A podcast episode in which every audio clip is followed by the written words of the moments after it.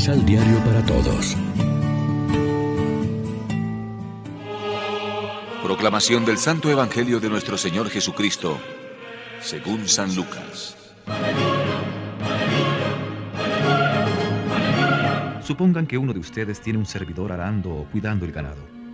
Cuando éste vuelve del campo, le dicen ustedes, ven enseguida a sentarte a la mesa.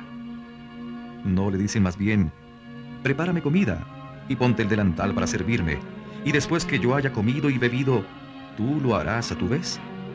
Y después, ¿se sienten agradecidos de ese siervo porque hizo lo que le mandaron? Esto vale para ustedes. Cuando hayan hecho todo lo que les ha sido mandado, digan, somos servidores que no hacíamos falta. Solo hicimos lo que debíamos hacer. Lección Divina Amigos, ¿qué tal? Hoy es martes 8 de noviembre y a esta hora, como siempre, nos alimentamos con el pan de la palabra. Para Dios no cuenta nuestro sentido utilitarista de la eficacia ni nuestras listas de justicia laboral que establecen perfecta actuación entre prestación y salario, categoría y sueldo. Así lo explicó Jesús en la parábola de los obreros de la viña. Estar bautizados, ser cristianos, pertenecer a la iglesia, cumplir nuestros deberes religiosos para con Dios y los hermanos, vivir la moral cristiana, no da derechos adquiridos ni nos hace mejores que los demás. A lo sumo, hemos hecho lo mandado y es absurdo que un buen hijo piense que su padre le debe algo porque ha hecho lo mandado.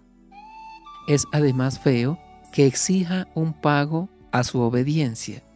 Si reflexiona, caerá en la cuenta de que tal actitud sobra, pues su recompensa está asegurada. Dios no hace injusticia a nadie. Él es amor gratuito, pero no injusto ni desagradecido.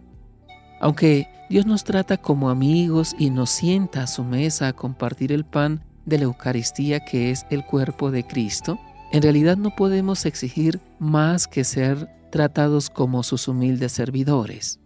Este es nuestro título de gloria. Lo demás es amor gratuito del Señor para con nosotros.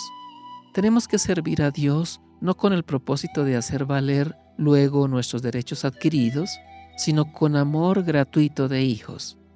Y lo que decimos en nuestra relación con Dios también se podría aplicar a nuestro trabajo comunitario, eclesial o familiar.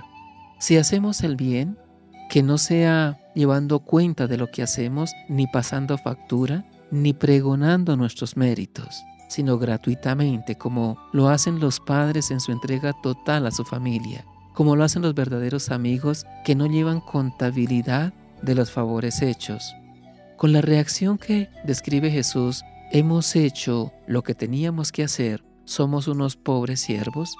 ¿Cuántas veces nos ha enseñado Jesús que trabajemos gratuitamente por amor? Reflexionemos. ¿Cómo vivimos la gratuidad de Dios? ¿Usamos los dones y talentos que el Señor nos ha dado para ponerlos al servicio de los más necesitados? Oremos juntos. Nuestra vida te pertenece, Señor, porque de ti la hemos recibido por eso hoy te presentamos todo nuestro ser como una ofrenda perenne de amor. Amén. María, Reina de los Apóstoles, ruega por nosotros.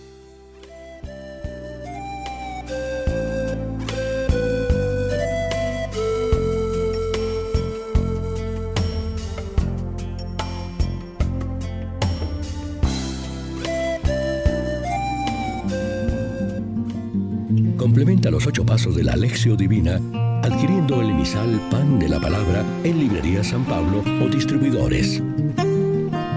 Más información www.sanpablo.co Pan de la Palabra.